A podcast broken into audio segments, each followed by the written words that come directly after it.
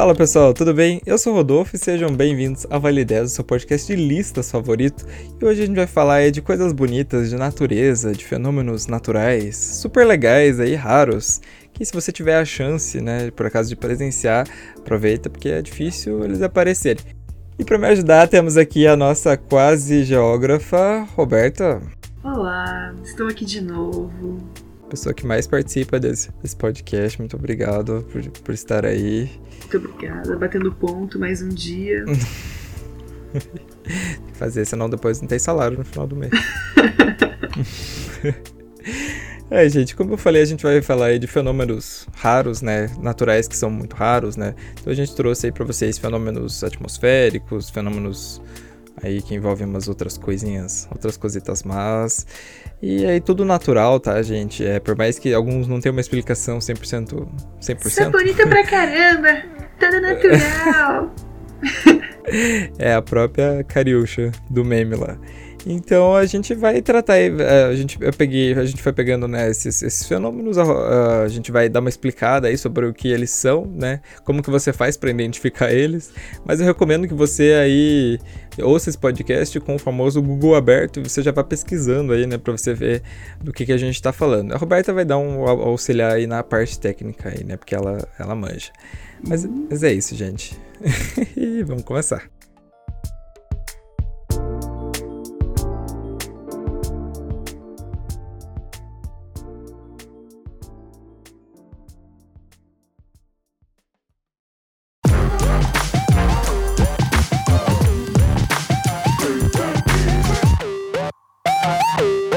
Décimo lugar, a gente vai falar dos pilares de luz, que é um fenômeno óptico no qual um feixe vertical de luz parece estender para cima ou para baixo, né, de uma fonte de luz.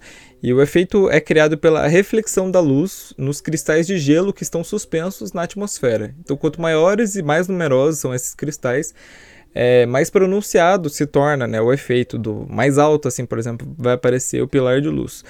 E as fontes geradoras desses pilares elas podem ser naturais, como o Sol e a Lua, mas elas também elas funcionam com fontes artificiais. E a cor do pilar né, vai depender da cor da fonte. Então, se for um pilar do Sol, né, é, vai ser um feixe laranjado, né, amarelo laranjado, e se for aí umas outras cores de, de luzes, ele vai ficar colorido. Inclusive a thumb aí do nosso episódio é um pilar de luz aí, de, diversas cores aí, né? Porque.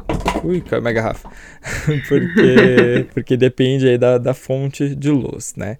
Então a gente vê aí que esse fenômeno ele precisa estar tá frio aí, né, para se formar, né, Roberto? Sim, é, ele acontece. Ele é bem comum né, em regiões mais polares do planeta Terra. Então, em países como a Noruega é comum acontecer, né, em algumas épocas do ano. E Basicamente, né, isso acontece porque os cristais de gelo descem bem próximos à, à, superfície da Terra e eles ficam, né, meio que em suspensão.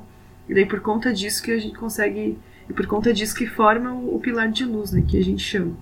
E daí você falou das fontes de luz também, né? Então, só assim explicando um pouquinho mais as fontes de luz. Pode ser a luz da lua, pode ser a luz do sol, que daí é chamado de é, pilar solar, né? Que é solar pillar em inglês. Ou também pode ser né, luz, luzes de fontes artificiais, como as luzes da cidade. E essas geralmente que dão esses tons mais coloridos né, para os pilares de luz que a gente vê, aqueles bem bonitos, assim, imagens do Google. é bem isso mesmo. Ah, e também, assim, uma coisa que é, é, legal comentar é que você não vê de qualquer lugar, você tem que estar num ângulo, numa posição meio que certa para os raios refletirem onde você está e você conseguir ver aquela, aquele pilar de luz, né? Não é um evento que você consegue ver de forma 3D, de vários ângulos, assim, né? Você tem que estar, geralmente, é, ou meio perpendicular a eles, assim, ou é, mais, mais, tipo, numa distância um pouco maior daí, ou se estiver próximo, você, ele vai se formar, né? Ele vai se formar, você tem que estar, tipo, mais próximo a ele e vendo de cima, é, vendo de baixo, como se ele estivesse em cima de você, assim, num ângulo um pouco inclinado, assim, enfim. É, essas são as formas que a gente consegue ver, né? Só para falar que por conta isso acontece, né, por conta da reflexão da luz. É tipo um arco-íris que também acontece por essa coisa de por esse é, pela reflexão da luz. Então não é de todo lugar que você consegue ver, né? Então é importante falar isso, né, que não é um não é um evento ali que está onipresente, né? importante falar isso. Porque às vezes a gente tem essas noções meio diferentes, assim, né? De climatologia, espaço e tal. Então, são, são é uma informação importante falar. E tem uma coisa muito legal que eu dando uma pesquisadinha mais sobre os pilares de luz. E diz que é, esse fenômeno, como eu falei, ele é mais comum em regiões polares, né, em regiões mais próximas ao polo do planeta, ao polo norte, né, especificamente falando. Só que em Ohio, que é uma região um pouco mais de baixa latitude, né, considerando a, o polo, acontece também nessa acontece também em Ohio. O fenômeno do pilar de luz é relativamente comum lá. E daí por um tempo assim as pessoas acreditavam que esse fenômeno né dos pilares de luz estavam relacionados na verdade a ovnis ao surgimento de ovnis. E não ao fenômeno natural por conta de acontecer numa região de baixa latitude que ficaria mais difícil de explicar. Mas claro né que obviamente isso já foi desbancado e tem lá alguns fenômenos e tal, e uhum. algumas coisas que, que o pessoal conseguiu explicar por que acontece especificamente em Ohio, né? Mas enfim, né? Imagine uhum. só se fosse um ZTs num rolê aqui, ia ser legal também. Não, você tem medo de ET, né? Eu tenho medo. Eu é, então você não ia gostar, Mas. Esse... mas esses fenômenos eu acho engraçado que. A gente vai falar de, de alguns outros, mas. É, surge um fenômeno assim que o pessoal não sabe, uma nuvem meio diferente. Ou é ET ou é fim do mundo. Tipo, todo mundo posta lá. É, ah, é, é, é, Deus, é vira Nossa Senhora, é, trombe, é um som diferente, é as trombetas do Apocalipse. Ou é o diabo é, também, tipo, pode ser também, né? Qualquer coisa o pessoal vai por esse viés. Já, gente, é só um fenômeno natural, relaxa.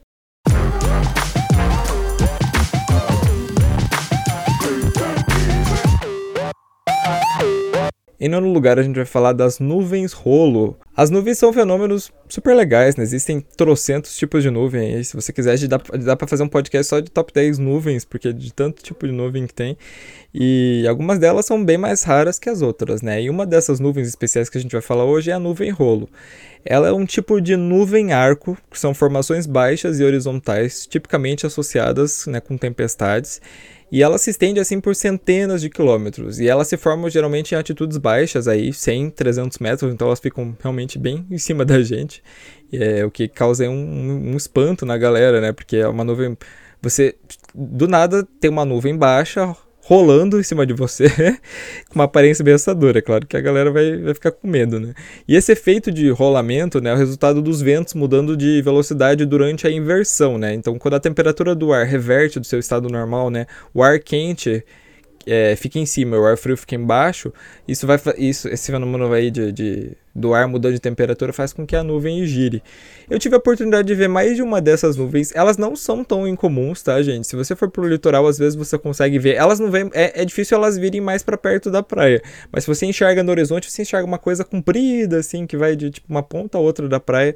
É uma nuvem rolo. Você consegue até ver ela rolando, assim, bem, bem de lá, de cantinho, mas você vê. É, pois é, então a gente fala, né, que essas nuvens rolo, né, que tem esse formato aí como se fosse um grande cilindro, tem alguns lugares que você tem vários rolos seguidos formados, né, também, então tem vários rolinhos que vem que vem acontecendo.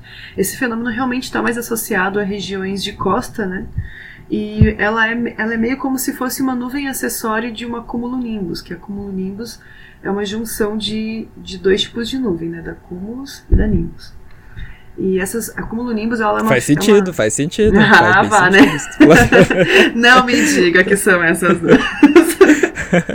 Ah. Mas enfim, essa, como a gente já falou em alguns episódios passados, né, a cumulonimbus ela está associada a chuvas. São as nuvens que trazem chuvas, né? Que ela tem esse formato de bigorna. Quando você consegue ver uma cumulonimbus de, de, é, de uma região bem distante que você consegue ver a nuvem inteira, ela tem esse formatão de bigorna. E essa nuvem rolo a gente fala que é uma nuvem acessório desse tipo de nuvem, ou seja, as nuvens rolo também estão, por consequência, elas estão associadas a, a chuvas, né? Então, se tem uma nuvem rolo é porque está passando alguma né, nuvem com chuva próximo, que vai chover, né? Pode ser que chova né, por é, em pouco tempo nesse lugar. Então, fica aí uma, uhum. uma curiosidade geográfica. Uhum. Mas a própria nuvem rolo mesmo, ela não precipita, né? Não, não. Hum, não porque ela entendi. não tem. Ela não, é, não é carregada com água, né? Como a cumulonimbus é, que ela é bem cinza e escura, assim. Essa hum. nuvem rola é bem branquinha. Entendi. Enfim.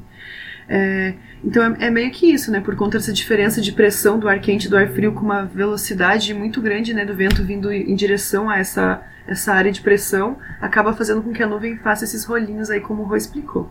E tem um evento muito legal que acontece na Austrália, que o nome é Morning Glory Cloud, que esse é um evento que acontece né, na península de York, lá na Austrália, e acontece geralmente nos primeiros dias. É, não, nos primeiros dias não. Ela acontece em outubro, de 4 a 10 dias seguidos. É uma região que na verdade não é só uma península, ela é uma península. É, é a Península de York e o Golfo da Carpentária. Isso aí. E assim, é um evento que junta um monte de turista porque você consegue ver várias nuvens rolo, assim, uma seguida da outra, nessas épocas aí, né? Em outubro e tal, que foi né, mês passado aí que o pessoal deve ter conseguido avistar por lá. E é realmente muito bonito, assim. Então, se você quiser, assim, procura no YouTube um, um vídeo, assim, que eu achei alguns bem legais. E é um fenômeno bem diferente mesmo, assim bem bacana mesmo. E é isso que o Rô falou, né? Na praia é comum de ver. E nessa, e nessa região do globo ali na Austrália, né? É um lugar que já é certo que acontece, então é bem interessante isso também. Né? Já tem vários estudos sobre, sobre por que, que acontece isso naquela região especificamente, nessa época do ano e tal. E uhum. isso é associado à circulação né, dos ventos que, que acontecem na península e no Golfo, né, por causa dessa diferença de temperatura da água e da terra ali, enfim e também por conta dos sistemas frontais que de nuvens diferentes que cruzam o centro do país, né, associado com a área de alta pressão que tem no norte da Austrália, que essa região fica mais ao norte mesmo, né, essa península de uhum. York aí. Então, por conta desses grandes sistemas mundiais, né, que estão ali no país e por conta dessa região de Golfo e de e da península, né, deu uma conjunção ali que fez formar esse, esse evento lá da, da Morning Glory Cloud. Então, vão lá ver porque é bem bacana mesmo, bem bonito. É, nossa, nossa, tem uma foto aqui que tem tipo umas trocentas aqui, é bem bonito mesmo. Ah, é uma pintura, ok, não é uma foto. Tô muito desatento, gente. Ai, amei. ai, ai.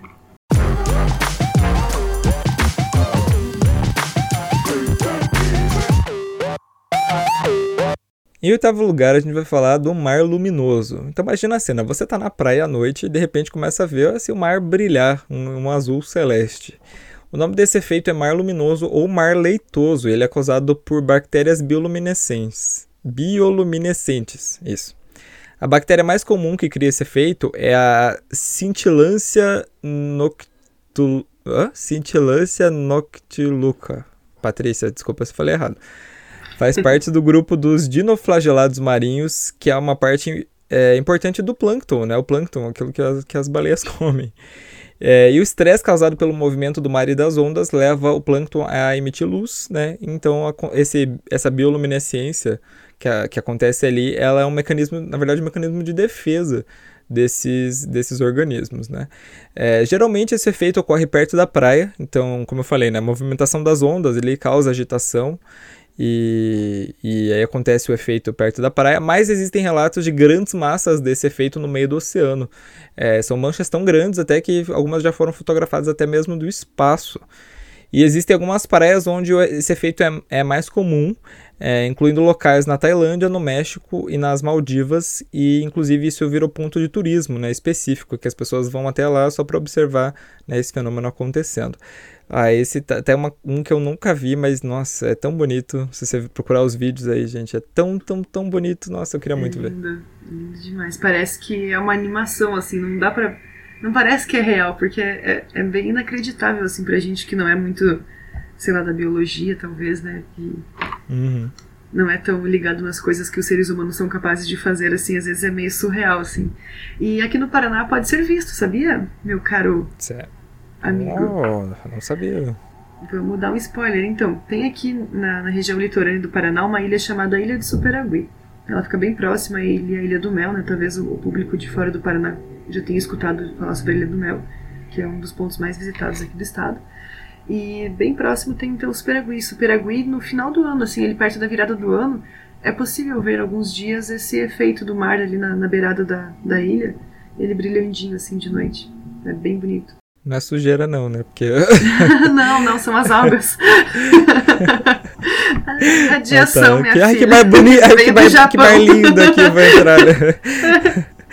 Veio Sai com três braços. De, veio de Angra ali, ó. é, gente, um vazamentinho. Um mar, um mar luminoso em Angra não, não, não entre, tá? Pelo amor de Deus, corra. Ai, credo, que horror. Não, Angra Boatos é, tá mas... segura, então tá.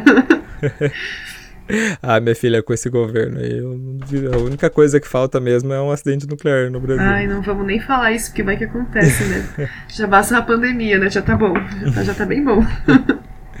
Pois é. é Mas assim, é bem bonito. Então, né, se vocês tiverem curiosidade de ver aqui no Brasil, né, não é só aqui no Paraná. Eu sei que tem outros lugares aqui no Brasil também que, que é possível avistar, mas não é assim com tanta frequência, nem tantos dias.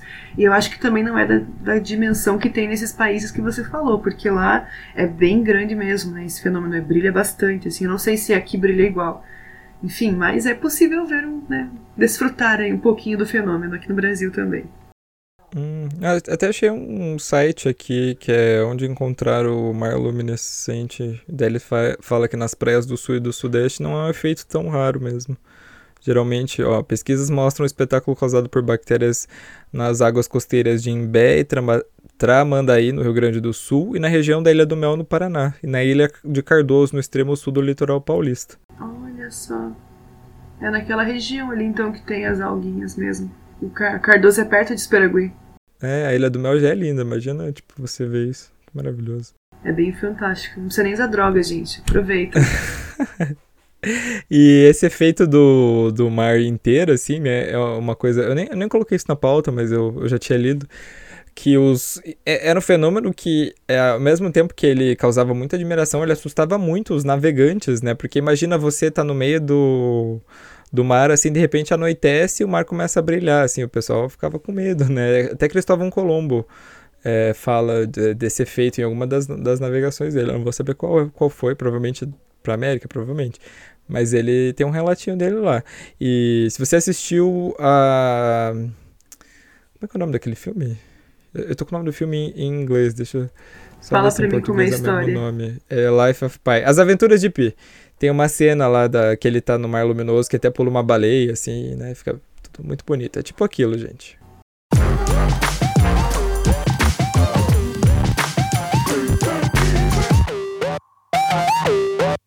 Em sétimo lugar, nós vamos falar de outro tipo de nuvem, as nuvens lenticulares. É uma nuvem que mais parece um disco voador, né, gente? E o nome vem do formato de lente, realmente, que ela tem. Inclusive, muitos acreditam aí que elas são responsáveis aí por alguns avistamentos, né, de, de OVNIs, que o pessoal diz que avistou um OVNI, na verdade, era, era uma dessas nuvens. E elas são bem altas e elas precisam de uma montanha para se formar, porque assim, quando o ar sopra, né, através de uma cordilheira, em certas circunstâncias, elas podem formar uma sequência de grandes ondas estacionárias. E se houver umidade suficiente no ar, o movimento ascendente da onda fará com que o vapor né, dessa água se condense e forme uma nuvem. Eu posso não saber direito o que eu estou falando? Posso, mas a Roberta vai explicar pra gente do jeito mais fácil. Por favor, Roberta. Então, assim, esse é um fenômeno bem. Assim, eu não sou especializada em climatologia, né? Então, assim, é, eu vou tentar falar, mas se tiver alguma coisa errada, as pessoas que são mais profissionais nessa área podem me corrigir, né? Porque a geografia, assim como todas as ciências, são bem diversas. E a minha área é mais especificamente, assim, geografia urbana, caverna, né? Então, é um pouco diferente. Mas vamos lá, vamos dar as mãos e eu, vou, eu espero que eu consiga explicar para vocês certinho. Mas, basicamente, o que acontece é que, assim... É, quando o ar está estável e úmido e ele flui sobre, sobre uma montanha ou uma cadeia de montanhas, o que acontece é que uma série de ondas estacionárias, que são essas ondas de vento que ficam paradinhas assim, né? Elas podem se formar a sotavento da montanha. Então agora a gente dá uma pausa aqui. Eu vou explicar o que é sotavento e barlavento. Isso basicamente é um, são termos que vêm da navegação, né, da época das navegações, e que ele faz relação com a direção que o vento está do ponto de vista do navio. Então, quando uma coisa tá. Peraí, deixa eu olhar de novo, que eu sempre confundo, pra não falar bosta de novo. Ah, tá. Então, quando o vento tá. É, a barla. Quando o barco tá. Como é que eu posso dizer? É, barla-vento quer dizer. Tá, entendi. Então, barla-vento é o lado do barco que recebe o vento, então é onde o vento está batendo de frente com o barco. E sotavento é o lado do barco em que o vento tá, tá tipo é, fazendo. Tá, tá fazendo a continuação do fluxo dele normal, não tá batendo contra ele, tá passando por ele. Então é meio. Não sei se ficou muito claro, mas é como se você pensasse num. Numa, num eixo perpendicular, assim, então o barco está numa linha e o vento está em outra linha cruzando ele, daí tem uma seta, assim. Então, aonde a, de onde a seta está vindo, né, de onde o vento está vindo e batendo no barco é barlavento, e onde a seta está passando pelo barco e indo embora é sotavento, que é para onde o vento está indo. Então, é como se fosse isso. Espero que tenha ficado claro. Não tenha ficado muito confuso para entender. Perdão. Mas então, é, sotavento então é onde o vento está passando pela montanha, ele não está batendo de frente pela montanha. Nossa, eu debati muito perto aqui. É onde o vento já está passando pela montanha, ele já não está batendo de frente da montanha, né? É o outro lado dela. Então, nessa região aí, né, é que se formam essas ondas estacionárias que eu falei, né, que são essas regiões aí que vão, vão se acumulando ali e tal, e, para, parando assim o vento. É, porque não tem uma velocidade vindo de frente com ela, né, porque o vento está na direção oposta. Então, o que acontece, né, da, oposta da montanha? Então, se a temperatura na crista dessa, dessa, dessa onda de vento descer abaixo do ponto, é, descer descer tanto que chega no ponto de formar orvalho, o vapor da água que está em suspensão, ele acaba se condensando e acaba formando essa nuvem lenticular, né, que é essa nuvem em formato de, de OVNI que o Rodolfo falou. Então o que acontece, né, na continuação do fluxo de ar, né, ele vai ao descer em direção à depressão da, dessa onda de vento, a nuvem ela pode acabar evaporando. E daí por isso que as bordas dela ficam tão características e arredondadas assim, né, e maiorzinhas embaixo e em cima um pouco menores. Então, por isso, por causa desse processo de evaporação e tal, que vai formando essa borda mais arredondada e, e redondinha, assim, né? Não sei se ficou muito claro, Rô. Ficou, ficou. Acho que deu pra entender. E se vocês não entenderam, gente, volta um pouquinho. Escutem é sempre... vocês entenderem. Ou procurem no Google. Ai, meu Deus. Peço perdão. É, é, mas é difícil, eu imagino que é um, é um pouco difícil estudar como que funciona aí o processo, porque cada, cada nuvem deve se formar de um jeito diferente, né? Quando você estuda isso, deve. É, meu Deus. É, cada nuvem ela está numa altitude diferente, ela acontece por causa de alguma movimentação diferente, né? E elas também dão indícios pra gente, né? De coisas diferentes que estão acontecendo na atmosfera. Mas mesmo que a gente já saiba muita coisa, a climatologia realmente eu acho que é uma das ciências mais difíceis assim para se estudar, porque ela é suscetível a, todos os fatores possíveis, sabe? Tudo, tudo influencia o clima. E por isso que é tão difícil prever o clima. A gente fica zoando o CIMEPAR que nunca acerta a previsão aqui, mas é porque é realmente de uma hora para outra a atmosfera se altera por conta dos vários fatores que estão interagindo com ela, sabe? Então é, é continentalidade, é maritimidade, é corrente né, marítima, é vento, é, é, desmatamento, é o calor da cidade, né, as fumaças, os gases que estão evaporando, tudo isso influencia na, no clima de um lugar, enfim. Então é realmente bastante difícil a gente prever assim com exatidão e por isso que é uma ciência tão, tão complexa assim. Então, eu como eu não e como eu não estudo a área ainda, então eu sinto um pouco menos de segurança de falar assim. Então, como eu disse, né, espero que eu tenha conseguido me fazer entender e desculpa aí, galera, foi mal. Se vocês não entenderam, mas assim, não é vocês, sou eu. Não, foi uma ótima explicação. É, e, gente, só para fechar aqui, essas nuvens elas não estão relacionadas com chuva, porém os ventos horizontais né, que acompanham elas, elas, eles são um pouco turbulentos. Inclusive, eu li que os pilotos né, tendem a desviar delas, né, se por acaso eles, eles veem uma. É raro, mas eles acabam vendo. Eu vi uma dessas na praia uma vez também, não, não no mar, né? No lado da, da Serra do Mar. É, e foi isso, eu não consegui tirar foto. Eu acho que eu tirei foto, mas eu não sei onde foi parar, porque eu tava dentro do carro. Mas é uma nuvem bem diferente, gente. Procurem aí que vocês vão ficar impressionadinhos.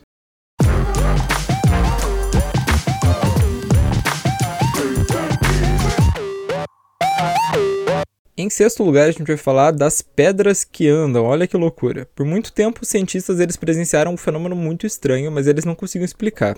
No Vale da Morte, né, que fica na Califórnia, nos Estados Unidos, é, algumas pedras elas pareciam se locomover pelo vale, né? E não eram pedras pequenininhas não, gente. Algumas pesavam até 300 quilos. E o fenômeno é estudado desde 1940, né? E foram aí muitas explicações, né? Passando por magnetismo até os, os nossos amigos extraterrestres, né? Usados novamente para explicar alguma coisa. É, mas foi só em 2014 que os pesquisadores da Universidade da Califórnia conseguiram explicar né, o que estava acontecendo. Então tudo começa quando a chuva produz uma capa de água sobre o terreno seco, criando um lago superficial. Né? E durante a noite o que acontece? A temperatura cai, principalmente no deserto, né? A noite é bem mais frio do que no, no, restante do dia. Então essa água ela se congela formando uma capa de gelo que fica presa na base das rochas. É, e quando o sol sai, o gelo começa a quebrar, criando placas de vários metros de largura que acabam se deslocando com o vento. E assim as pedras elas se movem sobre o barro né, que, que fica ali do, do resto da água, impulsionadas pelas placas de gelo a uma velocidade de 2 a 5 metros por minuto. E as trajetórias né, das pedras elas dependem da velocidade e da direção do vento. Esse fenômeno é muito bacana, né? Uma pedra andando é, é uma coisa muito bizarra. Eu acho incrível, assim, tem, tem alguns vídeos na internet, acho que tem até alguns documentários, assim, que já passou, já falaram sobre, sobre esse fenômeno.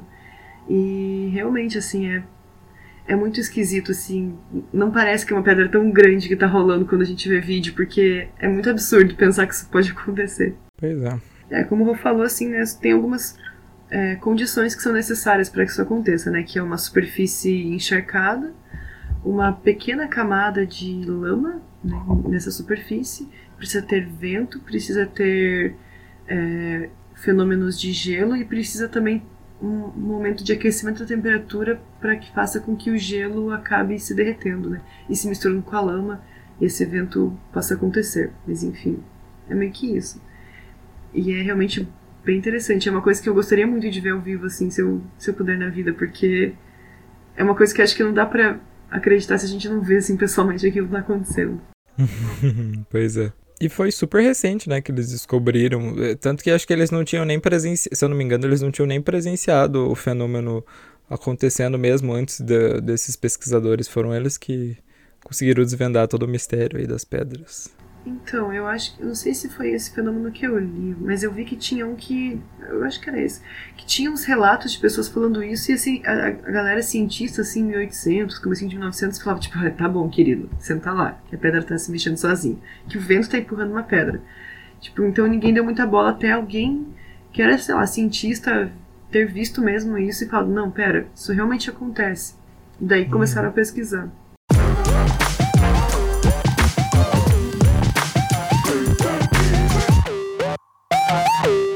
Em quinto lugar, a gente vai falar é de mais uma nuvem, as nuvens Mamatos. Essas nuvens elas têm uma aparência muito bonita, mas ao mesmo tempo meio assustadora, né? Elas parecem um conglomerado de sacos, assim, gente, cheios de ar. e eles geralmente estão relacionados com outro tipo de nuvem, né? As cumulonimbus aí que a Roberta já falou, as famosas nuvens de tempestade e chuva de granizo. É, os cientistas ainda não sabem 100% como que é essas nuvens mamatos elas se formam, mas eles acreditam que a formação vem de uma rápida evaporação, né, que cria assim umas espécies de subnuvens, né? Então é como se fosse um, um punhadinho de nuvens assim que você vai aglomerando no céu e elas ficam desse formato. E essas nuvens, elas, elas costumam aparecer, gente, antes e principalmente depois de grandes turbulências na atmosfera. Então, se você aí procurar uns, um, alguns algum, algumas fotos dessas nuvens, vocês vão ver muitas delas que são fotografadas depois de, de tornados, né? Principalmente tornados bastante violentos que acontecem lá nos Estados Unidos. É, eu também já vi esse. Esse eu já vi acho, acho, que mais de uma vez, assim, inclusive. E sempre depois que teve, choveu. Incrível, incrível. Teve uma chuva bem forte. E inclusive fotografei. Se eu achar a foto, eu vou, vou postar lá no, no, no Instagram lá do podcast não é uma, não é uma nuvem assim tão rara, né? Por exemplo, eu acho que dessas aqui que a gente falou, eu acho que, por exemplo, a lenticular é bem mais difícil da gente presenciar do que a mamatus. Porém, né, ela é muito instigante, né? Porque primeiro que os cientistas não sabem totalmente como elas se formam, já tem algumas teorias, né? Mas é, não, não é 100% confirmado. E, gente, assim, tem umas fotos que elas formam uns conglomerados tão grandes que é bem assustador, assim, sabe? Parece que o céu tá sendo retorcido. É, esse nome mamatus é, é vem de mama, porque ele realmente parece que são uns peitinhos, assim, um do lado do outro, uns pãezinhos, assim, de forma, sabe? Que estão um do ladinho do outro, assim. O que a gente sabe é que isso acontece, né, pelo... Porque, assim, dentro dessa nuvem tem um ar que está quente dentro dessa nuvem, né? Ele está ali em convecção, que é esse movimento de circulação do ar dentro da nuvem. Então, ele deixa o que está dentro da nuvem, o ar, ele está relativamente quente em comparação com o ar da atmosfera. E daí, por essas frestas que tem, né, que são esses bolsões assim, você tem a entrada, tem vazamento de ar frio. E daí esse contraste do ar quente das, dos, da, da nuvem com esse vazamento de ar frio que vai passando por ela, vai fazendo com que forme esses bolsões de nuvem que a gente vê, né, que dá o formato da nuvem. E, enfim, tem algumas pesquisas que dizem que elas podem também estar relacionadas a, a nuvens cirros, que são aquelas nuvens que elas parecem pinceladinhas assim no céu, sabe? Elas são nuvens fininhas, estão numa camada mais alta. Enfim, hum. tem a ciência né, já já é, é, o que a gente sabe assim hoje, a ciência. E ela é, uma, ela é um evento muito comum né, de ser visto na Argentina, porque lá é uma região que tem bastante ciclone próximo por causa do mar. Então, é bastante avistado em algumas regiões da Argentina. É, e ele foi avistado, aqui no Brasil, inclusive, ele foi avistado quando teve o Catarina, né? Lá em Santa Catarina. e por conta dessa, realmente, dessa atmosfera instável que o Rô falou, né? Então, é um evento que foi fotografado lá, então é possível também encontrar fotos na web. Isso aí. Se a gente achar uma foto exatamente dessas nuvens depois do Catarina, a gente vai deixar na descrição para vocês.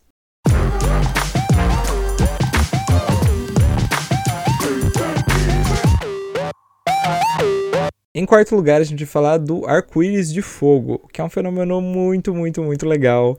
Mas cuidado com o nome, gente, porque primeiro, ele não é arco-íris e segundo, ele não tem nada a ver com fogo. Então, assim, o nome oficial desse fenômeno é arco circo horizontal. E eles são raros justamente porque as condições para a formação deles são bem específicas. Então o Sol precisa estar acima de 58 graus no horizonte. E além disso, tem que ter uma nuvem cirrus, né? Que é a nuvem que a Roberto falou anteriormente, são aquelas nuvens bem altas, assim, é... que ficam na atmosfera. Então a luz solar ela precisa passar pelos cristais de gelo da nuvem. E esses cristais precisam estar alinhados de uma forma correta para que eles acabam funcionando como um prisma. Então, a, eles refratam né, a luz solar, criando esse efeito de arco-íris. Só que vamos lembrar, gente, que na verdade é, o arco-íris ele não é, é, Por que, que ele não é um arco-íris, né? Porque o arco-íris ele não é causado pela refração da luz, né? O arco-íris ele é causado pela. Deixa só para não falar besteira. Dispersão. O arco-íris ele é causado pela dispersão da luz, da luz. Diferente. E a dispersão é um fenômeno diferente da refração. Se você já estudou aí física óptica, você manja aí, que a gente estuda isso lá. E então ele é um fenômeno aí, como a gente falou, bem específico, né? Precisa de condições bem específicas para acontecer. E existe um outro fenômeno parecido, né? Que se chama nuvem iridescente que ele faz com que as nuvens também pareçam multicoloridas, né? Mas ele se origina dessa vez da, da difração, né? Em vez da refração. Então aí são vários fenômenos, né? Pra você ver. Tipo, o arco-íris de fogo precisa da refração. Essa nuvem precisa da difração, que é a mesma, né? Que, que acontece do, do arco-íris. É, ai, gente, eu tive a oportunidade de ver esse fenômeno uma vez. Eu lembro que eu tava em casa, minha mãe me ligou para avisar que ela tava vendo lá do bairro Alto, né, onde ela trabalha. Eu pensei, putz, será que eu vou conseguir enxergar daqui? Aí eu fui lá fora, eu vi, eu fotografei. Eu não sei onde tá essa fotografia, mas eu sei que ela tá em algum lugar pela, por essa internet. Eu vou procurar ela e vou achar.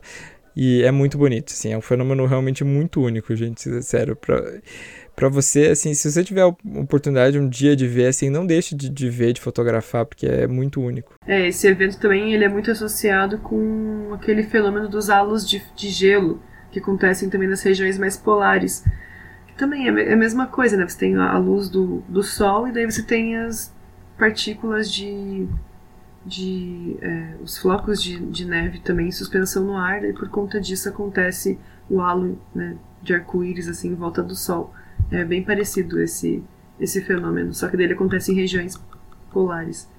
E também o fenômeno do arco-íris de fogo ele é muito comum nos Estados Unidos, por conta da posição que eles estão né, no, no globo da, no globo. E, enfim, não sei mais por qual motivo, mas esse é um dos motivos. Apesar de que na Europa esse evento não é tão comum, apesar de eles terem latitudes parecidas, mas nos Estados Unidos é bem comum. É, que estranho, será que é por causa do. Das, acho que deve ser por causa das nuvens, né? Então. Eu não sei. Pior que eu não sei. É que lá nos Estados Unidos é. Aquela terra lá é azarada, né? Mas daí pelo menos uma coisa é legal, né? Além de ter um tornado que destrói o país, tornados que destroem. Ah, tornados que destroem o país, tem. Pra compensar ali, dá pra ver uns, uns arco-íris de fogo. é, o arco-íris de fogo realmente é bem legal. Tem vários vídeos e fotos aí, gente. Se dá uma procurada Vocês conseguem, conseguem ver bem fácil, é bem bonito.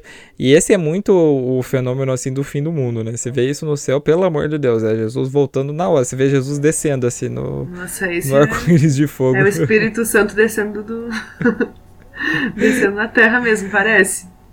É, eu já vi uns comentários assim uma vez. É, por isso que eu, eu brinco assim, porque eu, qualquer coisa tem um pessoal que acha que qualquer coisa é o fim do mundo, é Jesus voltando. E, gente, é um fenômeno raro, mas. Nossa senhora.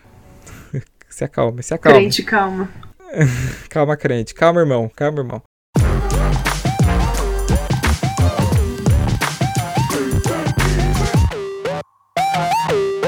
Em terceiro lugar, a gente vai falar do tornado de fogo, que é um fenômeno muito raro, gente. Ele é, é conhecido como tornado de fogo ou redemoinho de fogo e é uma massa de ar giratória, né, de, de fumaça e fogo que pode atingir mais de mil graus Celsius. E a maioria dos redemoinhos de fogo é gerada por incêndios florestais. E eles se formam, gente, quando uma corrente fria desce e se choca com o calor de dentro do incêndio, né, criando o redemoinho.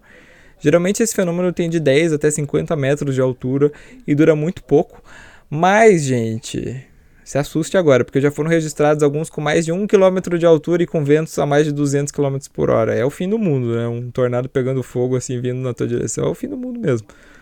E esse fenômeno, gente, é óbvio, né? Ele é muito perigoso, porque além de espalhar, né, ainda mais as chamas, né, por exemplo, do incêndio florestal, né, o mínimo de encontro que você vai ter com ele é mortal, né, porque mil graus centígrados já era.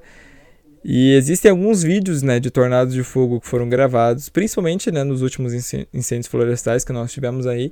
Inclusive foram gravados no Brasil, na Austrália e nos Estados Unidos. E agora a gente vai falar de dois exemplos aí bem extremos, né? Porque assim, teve um deles que foi após o grande terremoto de Kanto de 1923 no Japão, né, a cidade foi totalmente destruída, né, diversas cidades foram totalmente destruídas e as chamas que se espalharam né, depois do, do tremor desencadearam um enorme tornado de fogo que varreu a região de Ifukushoato por 15 minutos e matou 38 mil pessoas. Imagina a gravidade do negócio, gente. E outro exemplo foi em 2018, um incêndio florestal na Califórnia, é, os ventos geraram um tornado tão grande de fogo que equivaleu a um tornado IF3 na escala Fujita, né? E só esse tornado sozinho destruiu mais de 400 km quadrados de floresta. É um fenômeno super raro, super perigoso. Meu Deus do céu, me dá até arrepio. É uma tragédia mesmo quando isso acontece num lugar que tem, tem muita vegetação, tem muita casa. É... Nossa, é... eu não quero nem imaginar, assim, porque um tornado por si só já é um negócio horrível. Daí se não bastasse, é uma uma coluna de fogo ainda, destruindo tudo. Ai, me dá até um arrepio de pensar nisso. Sim, eu vou deixar o vídeo do tornado da Califórnia e do SF3 na descrição, tá? Vocês podem ver lá, gente. É, tem no YouTube muito vídeo, assim, tá, é desesperador, assim, dá um ruim de assistir, porque... Ui, não quero nem pensar nisso, ainda bem que nesse país não tem É, os tipo pequenininhos, assim, você... Tipo, ah... É mais é fácil, né? Assim, é é mais fácil, né? Tem, tem vídeos assim que tá, tipo, até os bombeiros assim do lado dele e ele é do tamanho de uma pessoa. Claro que é super perigoso, né? Você deve fugir dele a todo custo. Mas esse aí do, do, tão grande que ficou um F13, esse me assustou. Esse eu nunca tinha visto uma coisa dessa, gente.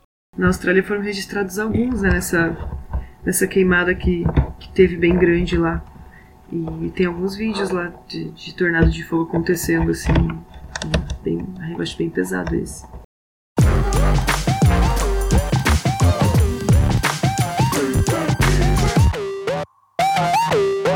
Em segundo lugar, a gente vai falar aí de um fenômeno que também aí os pessoal das conspirações adoram, que é o fenômeno dos dois sóis. Então, assim, antes da gente explicar esse fenômeno, eu vou ter que explicar um outro que se chama parélio. O parélio, gente, é um tipo de halo. Halo é um outro fenômeno também. Mas assim, esse é um fenômeno que ele não é tão incomum, assim, inclusive já, já foi registrado aí várias vezes, já passa direto no jornal quando tem, é quando forma tipo um arco-íris em volta do Sol. Também pode formar em volta da Lua, mas é mais comum em volta do Sol. Esse é o halo. E o parélio, o que, que é? Ele é um tipo de halo em que podem ser vistos três pontos luminosos, né, é, próximos do Sol. Então aparecem assim dois pontos na horizontal e um em cima, né?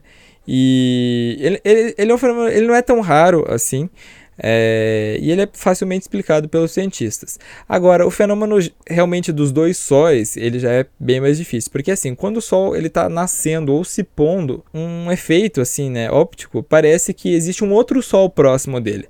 Esse fenômeno já foi registrado em vários lugares pelo mundo, né, incluindo China, Rússia e Canadá.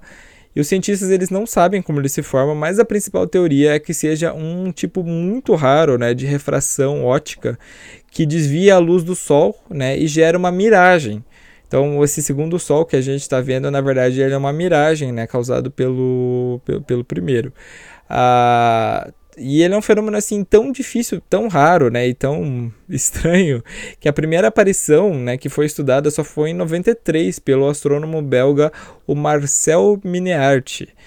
Então, e como, como ele é raro, né, e como ele é um fenômeno super estranho, porque imagina você ver dois sóis no, no, no céu, é, esse é o fim do mundo mesmo.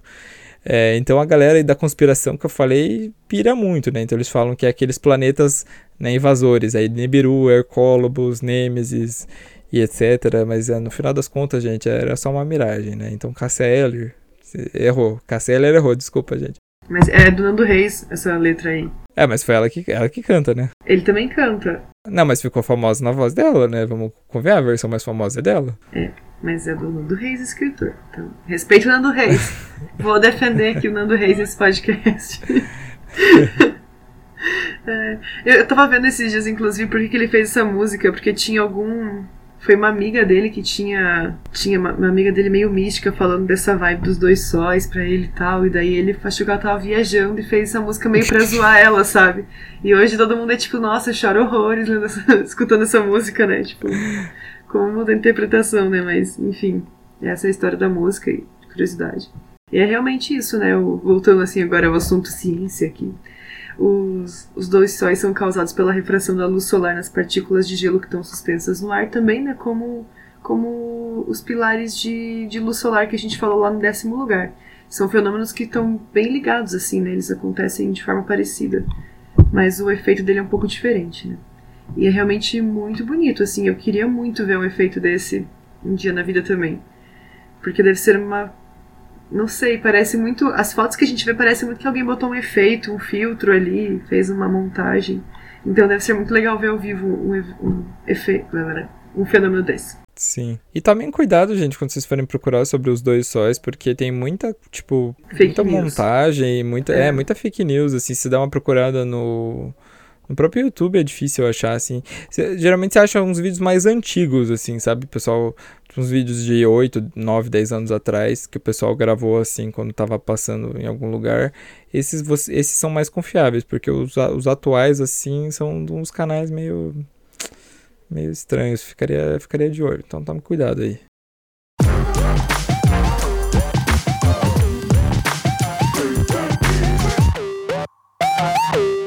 E em primeiro lugar, a gente vai falar dos raios globulares. E aí, você tem medo de raio, né, do raio comum aí que acontece quando chove? É, então agora você vai ter mais um motivo para ficar assustado, porque imagina você estar tá dentro de casa, né, vivendo a sua vida tranquilamente, quando uma bola de luz entra pela sua janela e te acerta. É, essa bola de luz, gente, é um raio globular. Ele é um fenômeno raríssimo que foi pouquíssimas vezes documentado. É, geralmente ele aparece durante as tempestades como uma esfera flutuante mesmo, que pode variar de cor, né, desde o azul até o laranja, e ele desaparece em menos de um minuto. Um dos primeiros avistamentos, gente, foi em 1638, quando, segundo os relatos, uma grande bola de fogo entrou pela janela de uma igreja inglesa. Outros relatos antigos ainda sugerem que, ao tocar o globo, né, um sujeito foi eletrocutado até a morte, confirmando então que seria né, um raio globular.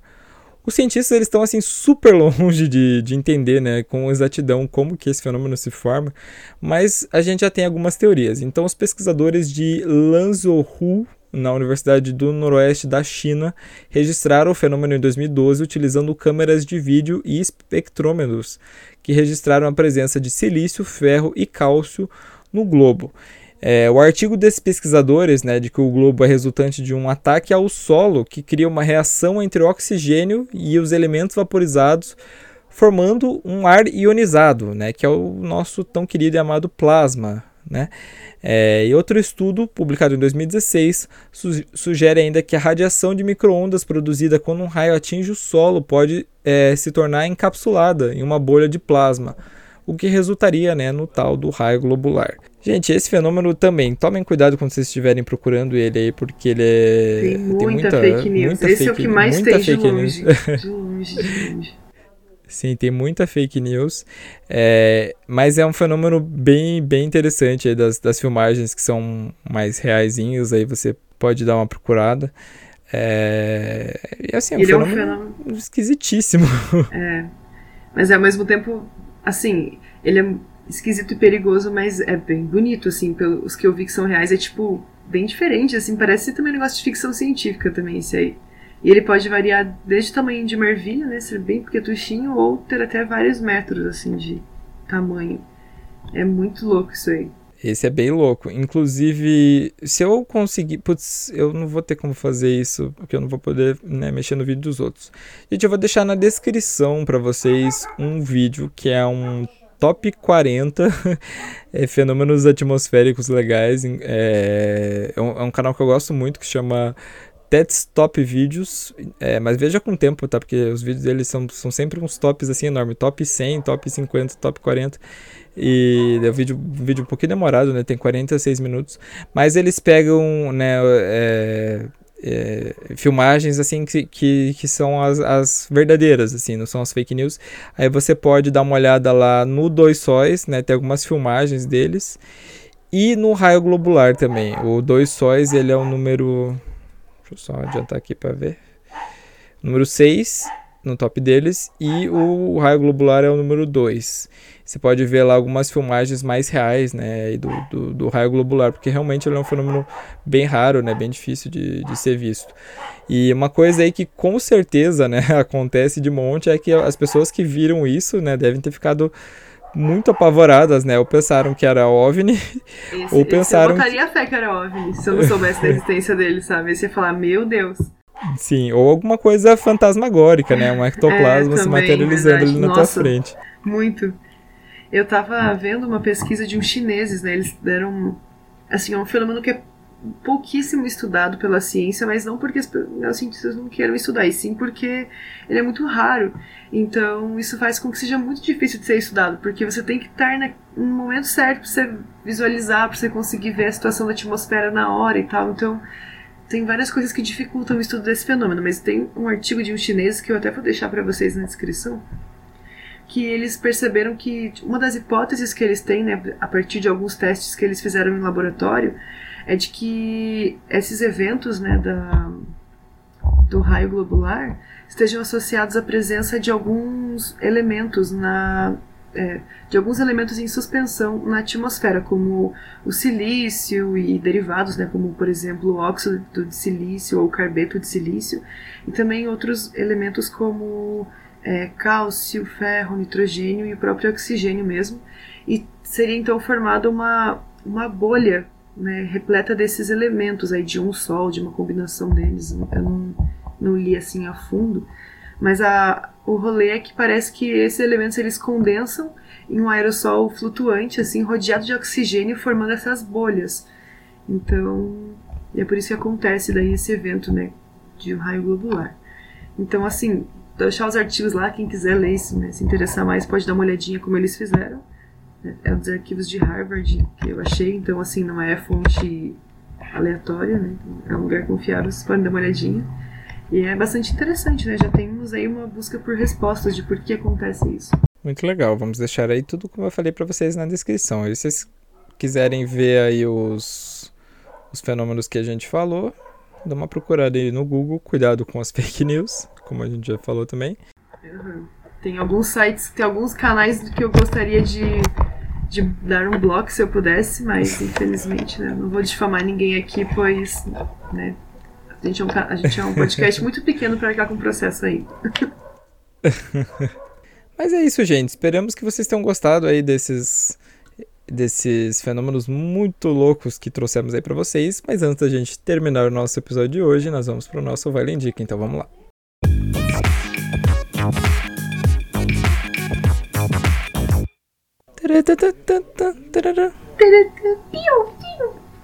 nem essa musiquinha.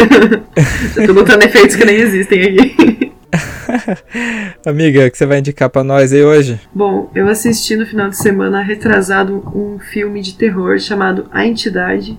E eu achei ele bem interessante, assim, gostei. Não é um filme, nossa, aclamado pela crítica, meu Deus. Mas ele, ele não foi também rechaçado pela crítica, né? Vai, falar. E a história é um escritor que ele escreve sobre crimes. E ele se muda para a família dele numa casa do interior, assim, para poder escrever o novo livro que ele está né, desenvolvendo, ali criando. E ele se depara com uma caixa de fitas antigas, assim, né? E ele começa a botar para tocar. E daí ele começa a ver que tem umas coisas meio bizarras associadas a alguns crimes que aconteceram nessa cidade que ele tá e em outras cidades também. E a partir disso ele vai, a história vai se desenrolando, assim. E é bem interessante. O filme cria uma tensão boa, ele. Você fica meio, Jesus, fudeu, fudeu, fudeu, fudeu. Toda hora você fica assim. E é bem bom, assim, recomendo para quem curte terror. É um filme bem bacana. É, eu gostei pra caramba da entidade quando assisti o 2, eu não gostei muito. O primeiro é muito bom. Ah, eu não vi o 2 ainda. É, não, não precisa ver. Gente, eu vou recomendar um filme que eu não sei se eu. Eu vou recomendar um filme que eu não sei se eu recomendo. Pode isso? Mas é Pode, que eu quero tá muito liberado. que as pessoas. Eu quero muito que as pessoas vejam com os próprios olhos o que eu vi. Meu Deus. Eu assisti um filme um tempinho atrás aí. ah, que chama Pânico na Escola. Né? Pelo nome você já deve. Puta que pariu, Rodolfo. Onde você tá metendo a gente? Então, gente, o filme. Se você vê o trailer, se você vê o. Se você lê a, a descrição, se você vê o pôster, você vai pensar que ele é um filme, aquele filme de slasher, assim, bem genérico, bem do genérico, né? De um.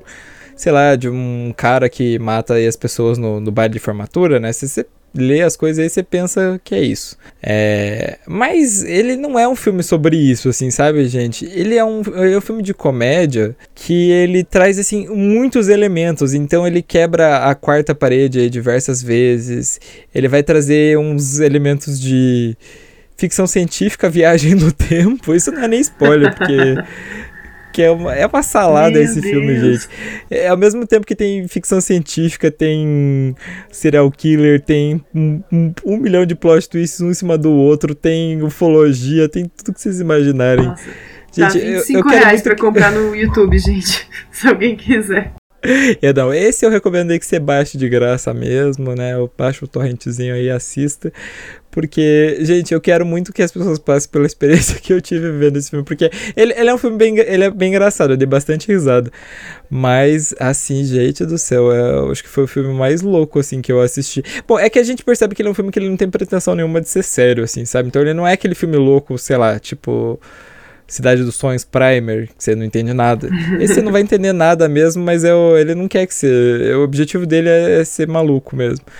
Então, ele é super engraçado. assim, eu, eu fiquei bem feliz assistindo. Então, a minha recomendação de filme aí, que não é muito uma recomendação, mas é o filme aí Pânico na Escola. Assista, tire suas conclusões e depois vem dizer, por favor, o que que você achou do filme, porque eu quero muito. Eu não conheci, acho que ninguém que assistiu esse filme. Eu quero muito que alguém que assista comente comigo. Amigo, por você eu vou assistir.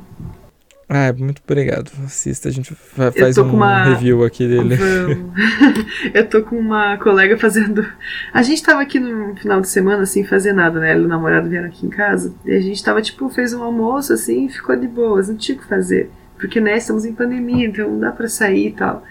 Aí a gente começou a zoar Crepúsculo, porque tem um canal no YouTube que eu assisto que eles começaram a fazer umas resenhas de Crepúsculo muito engraçadas, que é Matando Matheus a Grito. Já vou deixar uma segunda recomendação aqui. E daí a gente falou, nossa, vamos assistir Crepúsculo, kkk. E cara, a gente tá assistindo todos os Crepúsculos. Toda a saga. E agora tá faltando só mais um filme pra gente ver, o último, O Amanhecer Parte 2. E meu, Deus, amigo. me desculpem aí os crepusculestes, mas, gente, é, é muito ruim, puta que pariu. Nossa, é. É muito difícil, gente, desculpa. Mas assim, a gente começou a ver, a gente vai terminar. Daí a gente tava meio pensando que a gente ia ficar órfão de filme ruim pra assistir, que virou uma coisa meio tipo, a gente se reúne pra ver filme ruim agora. A gente decidiu isso que é uma coisa que a gente quer fazer na nossa vida. E eu acho que esse vai ser o próximo da lista. Esse, esse vocês vão gostar, vocês vão gostar. Mas é que, como eu falei, né? Ele é diferente do. O Crepúsculo ele é ruim. Sim, gente, eu já assisti todos os filmes. Ele é ruim, mas ele não é. É, mas ele é um filme que a apresentação dele não é ser zoado, né? Ele pra ser uma história séria. É horrível, é pavoroso. Aquele, aquele bebê lá, 4D da menina, que pelo amor de Deus. mas é aquilo, sabe? É pra ser sério aquilo lá. Não é igual esse filme aí que. Os, não é igual o Pânico na Escola que os caras entram dentro de uma fantasia de urso e é uma máquina do tempo, sabe? É. Ih, caralho. Spoiler. Não, não é nem spoiler, filha, porque é, acho que nem os caras que fizeram esse pânico na escola acho que estavam sabendo pra onde que o outro roteiro estava indo. mas, é, é, mas eu recomendo aí que você, que você assista. E sobre o Crepúsculo, antes da gente fechar, eu queria contar uma história, porque assim, uma vez eu fui pra minha cidade de Natal, Paranaguá, beijo. Eu fui no cinema com a minha tia a minha, e a mulher do meu primo. Cheguei lá, né? Só tem duas salas lá, né? Até, até hoje só tem duas salas de cinema. Cheguei lá, tava passando Crepúsculo nas duas. Tipo, a última lá, o Amanhecer, amanhecer acho que parte 2. É. Ai, gente, foi muito triste ter pago pra assistir aquilo. Sorte que eles compraram pipoca pra mim, eu fiquei de boa. Mas foi bem. Mas foi bem triste ter perdido todo o meu tempo vendo aquilo. Mas enfim, gente. É isso. Roberto, quer deixar algum recadinho aí pra, pra galera? Ah, gente, acho que o recado dessa semana é se cuidem, né? Vamos ficar em casa aí, né? Aqui no Paraná tá estourando em caso. Curitiba tá com as UTI tudo lotada, então vamos se cuidar e vamos ficar bem, que a vacina tá vindo, gente. É só mais um pouquinho, só mais uns meses. E a gente vai, quem sabe, poder voltar aí no meio do ano que vem já de boas a dar uns rolezinhos. Então, vamos se cuidar, amigos. Fica em casa, arrombado do caralho. Puta que pariu. Tem, tem, tem, uns. Não, eu vou, agora eu vou falar. Já que a gente tá falando, eu vou falar. Esses dias, esses dias aconteceu um, um fenômeno muito estranho comigo. Que foi assim: é, uma galera começou a me adicionar do nada. Assim, eu falei: Que porra é essa? O que aconteceu, né? Vazou um nude meu, né? Vazou alguma coisa minha que, tipo, do nada via um milhão de game me adicionar. Eu falei, o que, que é isso? Até fui falar assim, moço, deixa eu perguntar pra você, por que, que você me adicionou? Porque veio um monte de gente me adicionar do nada. Aí falou, não, é porque você tem um monte de, de, de gay adicionado e as pessoas vão se adicionando, assim, sabe? Mas daí começou uma corrente no meu Facebook, assim, que eu recebo. Sem brincadeira, eu tô recebendo umas 30 solicitações por dia. Eu fiquei, gente, que porra é essa? Mas enfim. E aí tem uns gays desgraçados desses que, que me adiciona e depois fica, fica postando stories que tá em balada clandestina. Eu fiquei, eu fiquei chocado quando eu vi isso. Eu falei, pelo amor de Deus, você se manca, viado do, do cacete. Tenha respeito comigo, é respeito comigo, sobre você me adiciona para mostrar um negócio desse, pelo amor de Deus. Ah, não tenho, eu não tenho mais paciência pela comunidade LGBT, já soltei a mão faz muito tempo já. Meu Deus. Ai, tá difícil mesmo. Eu moro embaixo do bar aqui, gente. Quando tem jogo, é, a galera se aglomera bastante final de semana. Esse dia, segunda-feira, tinha um povo. Aqui eu acho que tinha jogo também. Tinha um povo berrando, assim, que eu até fiquei com medo que tivesse rolando briga no bar, sabe? Mas não era, né? Galera bêbada festejando e aglomerando. Eu fiquei, tipo, Roberto com medo. Roberto com medo que fosse um arrastão. Não, era só uma aglomeração ali no bar. Nossa, mas é realmente assustador, assim. A gente passa, eu moro no centro, né? A gente vê aqui a aglomeração que rola assim no final de semana. Não, Parece o meu vizinho aqui da frente. Sim, o meu vizinho aqui da frente, ele mora, mora no sobrado aqui, esses dias bateu a polícia ali, tipo, esses dias não, foi, mais do quando tava coisa mais séria que o pessoal tava até denunciando. Ah, ele fazendo churrasco todo final de semana e festa. Quando eu vi batendo a polícia ali, eu olhei, eu, eu olhando aqui de, de, dentro da minha casa, né, que tem vista direta pro, pro sobrado dele. Só vi os, como boa velha fofoqueira é. na janela. Já vi os carinha tudo se agachando ali. Tinha um com violão que tava. Pegou o violão, se abraçou assim, tava agachado, se escondendo. Eu falei, ah, se manque. Vizinho do cacete também, viu? Se estiver escutando isso aqui, se estiver escutando esse podcast, você, meu vizinho, toma vergonha nessa tua cara também, pelo amor de Deus. Mas é, é isso, gente. Depois de toda essa, essa revolta. Dá pra sair, dá pra se encontrar, mas, né, tipo, tenha bom senso com poucas pessoas. Se for em algum lugar fora, é num lugar que, é, que esteja arejado, que esteja cumprindo as medidas de distanciamento social dentro né, do seu estabelecimento, enfim, tipo. É difícil realmente. Não é numa tá balada, tá, gente, que é, vai estar tá já nesse, tá uma gestação presos aqui dentro de casa, né? Tipo, é realmente um momento difícil, mas assim, tá difícil para todo mundo, sabe? Não tá difícil só pra, pra você ou pra, pra mim, né? Tá difícil para todos nós. Mas a gente precisa se cuidar, porque, sei lá, é a saúde das pessoas que a gente gosta que tem em risco também, sabe? Se fosse Exatamente. só você mesmo, se só você fosse tomar no cu, tudo bem, sabe? Você faz o que você quer com a sua vida. Se você quiser, né? Mas O problema é que você pega, passa para os outros, e é... aí, a gente, o, aí você passa para uma galera, a galera fica sem UTI, aí depois Sim. um parente meu, assim, que, sei lá, foi. Tipo, minha mãe tá indo trabalhar de vez em quando, pega lá, e aí ela morre e a culpa é sua, filha da puta. Eu tô revoltado hoje, vou terminar esse podcast revoltado. eu tô vendo, você tá bem nervosa mesmo. é, eu tenho, uma, eu tenho familiares, né, três, três pessoas não tão próximas, mas familiares meus que faleceram por conta de coronavírus, né? Então, assim, e uma das minhas tias avós que faleceu foi porque a filha dela trabalhava em, em casa de patrão e tal, na diarista. E ela, o patrão pegou o Covid, passou para ela, ela passou pra mãe, a mãe morreu, sabe? Então, tipo, bem triste, sabe? Não é? Gente, é, é uma loteria, sabe? Pode acontecer com você, como pode não acontecer, mas, né? E, e se acontecer? Eu sempre fico pensando nisso, eu não tenho carga emocional para ficar pensando que eu matei uma pessoa porque eu não me cuidei, sabe? Tipo, eu não consigo, eu não conseguiria viver com isso. Então, enfim, se você consegue, né, daí é. você tem que, você que veja com você isso. Mas assim, é, né, a gente vive numa sociedade e a gente não, não tem a liberdade que a gente quer quando a gente vive numa sociedade, porque né, a liberdade de um começa quando a de outro, a liberdade de um acaba quando a do outro começa. Então, a gente tem, tem que ser consciente, não tem o que fazer. E tá todo mundo assim, não é só a gente, é na Europa, é nos outros países da América Latina, tá todo mundo na merda. Então, vamos seguir aí, né? A gente vai, vai vencer e vamos diminuir o número de mortes em Curitiba e de ocupação de leitos, porque tá vergonhoso. É isso aí, gente. Com esse lindo recado. Who can say é muito momento espírita essa música. Sempre quando momento Ai, espírita. Gente, eu amo Enya, meu Deus. Deus final. Ai, gente. É isso. Com esse lindo recado aí pra você. Com esse lindo recado a gente termina o podcast. Muito obrigado por ter escutado. Porra, sempre aqui. que eu venho é militância, velho. Até no negócio de canal natural não tem condição, né? Desculpa, eu nem sou militante, gente. Eu, sabe? Desculpa aí, ó. Mas é, esse recado é importante. É, isso era. Então, gente, sigam as nossas redes sociais, sigam as redes sociais.